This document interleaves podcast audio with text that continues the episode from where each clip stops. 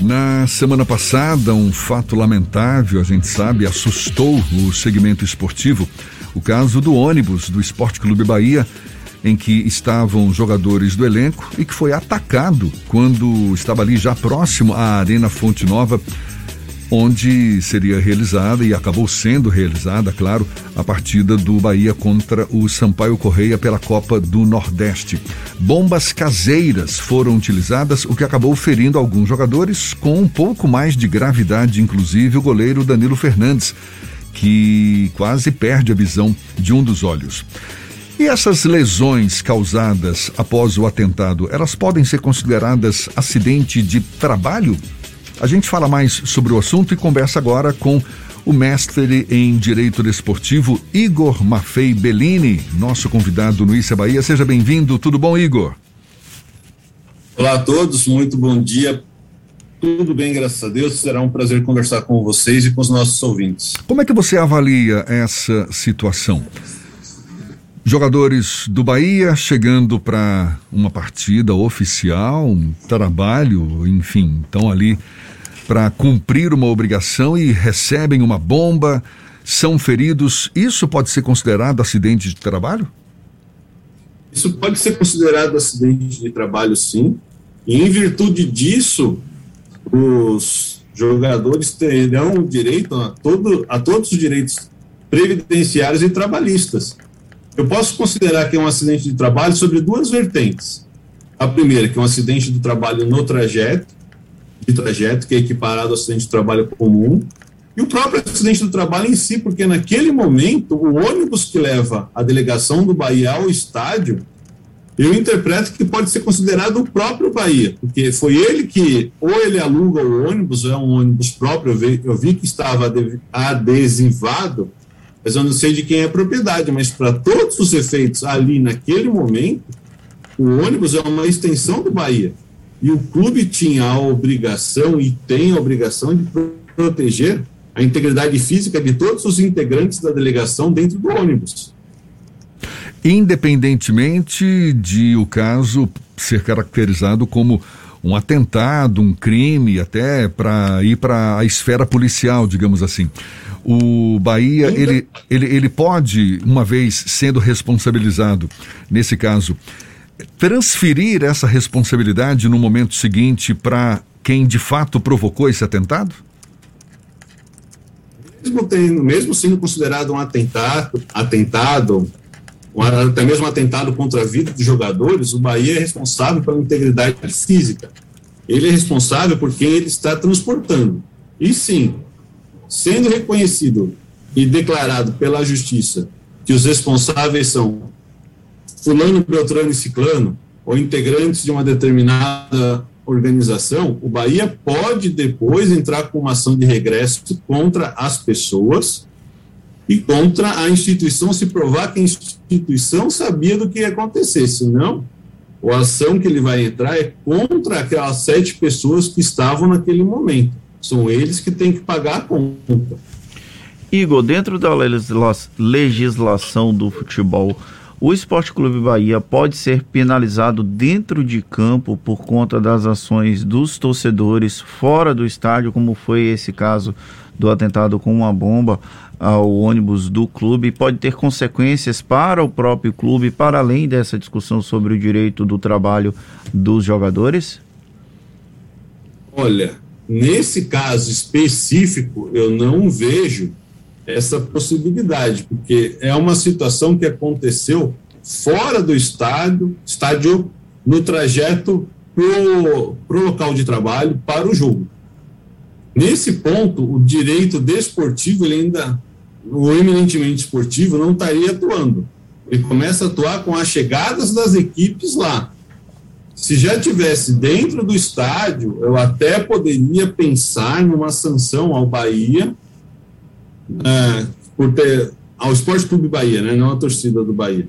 Mas como é no trajeto, ali é um caso de segurança pública que não foi efetiva e um caso de segurança do próprio clube que não conseguiu coibir essa violência. Mas Igor, como é que o clube podia coibir?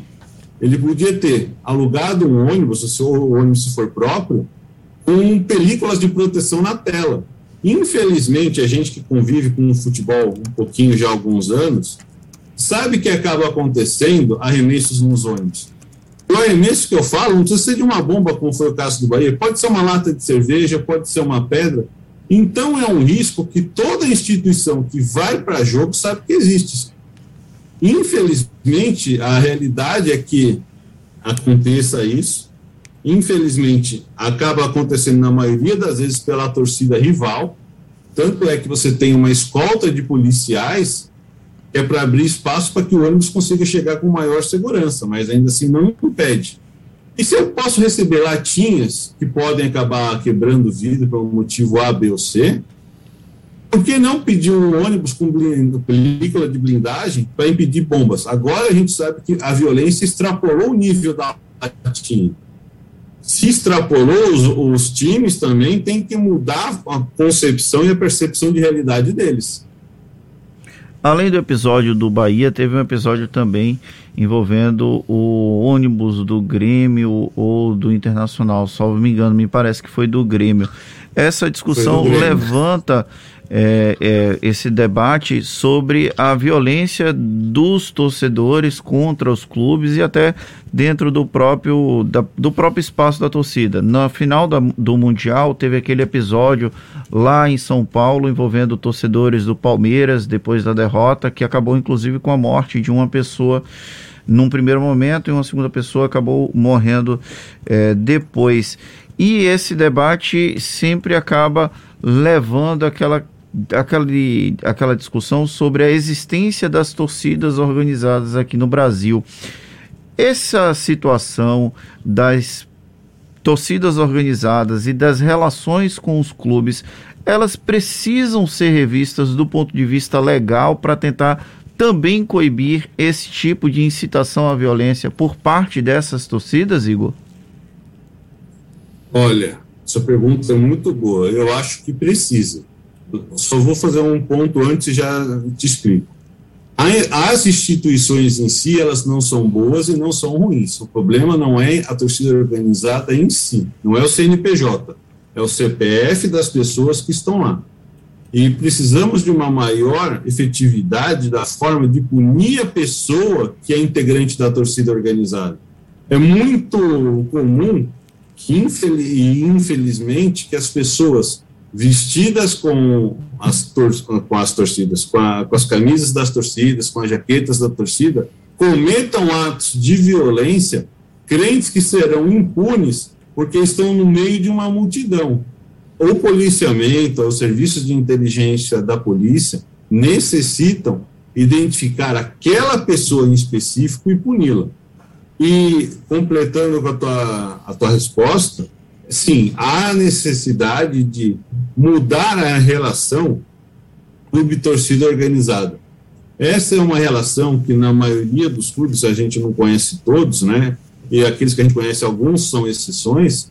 Há uma relação extremamente próxima, organizada a clube.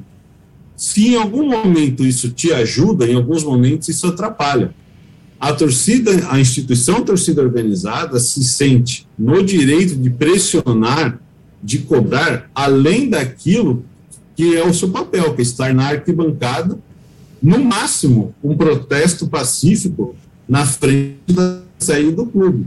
A ser uma torcida organizada, ser parte de uma torcida organizada, não é um salvo-conduto para ninguém ir pressionar jogadores que estão o mercado quando o time está mal. Porque quando o time está mal, a pessoa não pode ir no mercado, não pode ir na padaria.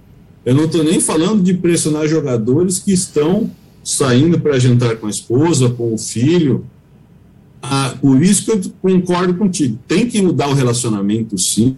Tem que mudar essa forma de ver torcida organizada clubes, porque cada um tem que ficar no seu o dirigente dirige o clube, a instituição e a torcida apoia ou cobra, a depender do momento, mas sempre dentro da do seu local, do seu papel de fala, que é dentro do estádio, na arquibancada ou nas numeradas, seja onde for que ela fique, e no máximo a cobrança de forma pacífica em frente ao estádio. está conversando aqui com o mestre em Direito Desportivo, Igor Maffei Bellini. Igor, e do ponto de vista penal, como classificar, como qualificar uma agressão como essa? Há quem já chegou a dizer isso foi um atentado terrorista. A gente pode chegar a esse nível? Existe uma legislação específica sobre terrorismo, que eu acho que é de 2016 ou 2017, que ela coloca no. Agora não vou lembrar o número do artigo, peço desculpas a todos, que usar artefatos explosivos geraria ato de, seria um ato de terrorismo. Se eu for por esse caminho, sim, é um crime de terrorismo. Mas eu posso também ir por outros caminhos penais, no sentido de colocar em vida, falando especificamente no caso do Bahia, mas acho que vale para todos, colocar em risco a vida do outro. Existem alguns dispositivos que você consegue enquadrar, porque ali o que houve foi um caso explícito de violência. Eu não acredito que a pessoa tenha querido matar os jogadores.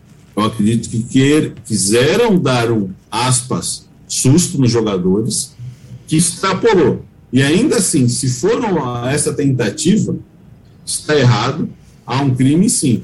E falando do pessoal do Grêmio, onde houve uma violência física, agressões, ali você ali é mais fácil de falar que houve lesões corporais de natureza leve ou de natureza grave. No caso do, do Grêmio, eu não vi como ficou.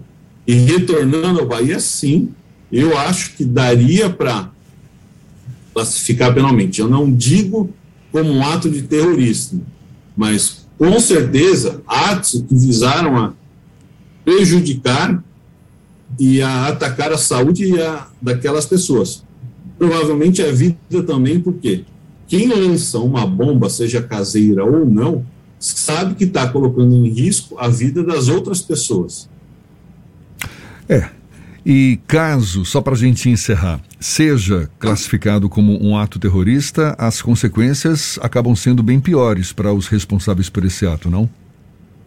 São muitos piores. Que se entrar como ato de terrorismo, até porque o terrorismo é um crime tem que ser combatido no mundo inteiro, né?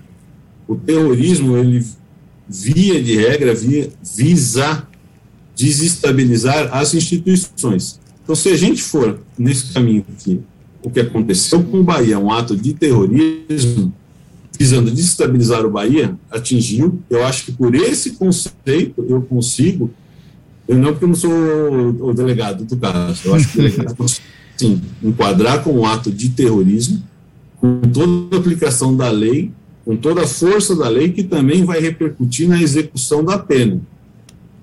Eu acho que meu, daria para, com boa vontade, colocar como terrorismo, mas eu não vou falar que dá, porque eu não estou acompanhando o inquérito. Tá certo, e a gente vai aguardar aí o desfecho desse inquérito, certamente, porque a polícia está ainda em fase de conclusão. Igor, muito obrigado pelos seus esclarecimentos. Igor Maffei Bellini, que é mestre em Direito Desportivo, seja sempre bem-vindo aqui conosco. Bom dia e até uma próxima. Bom dia, até uma próxima. Estamos sempre aqui disponíveis. Esse papo, você sabe, vai estar disponível logo mais na íntegra nos nossos canais no YouTube, Spotify, iTunes, Deezer e Instagram. Agora são 7h45 na tarde FM.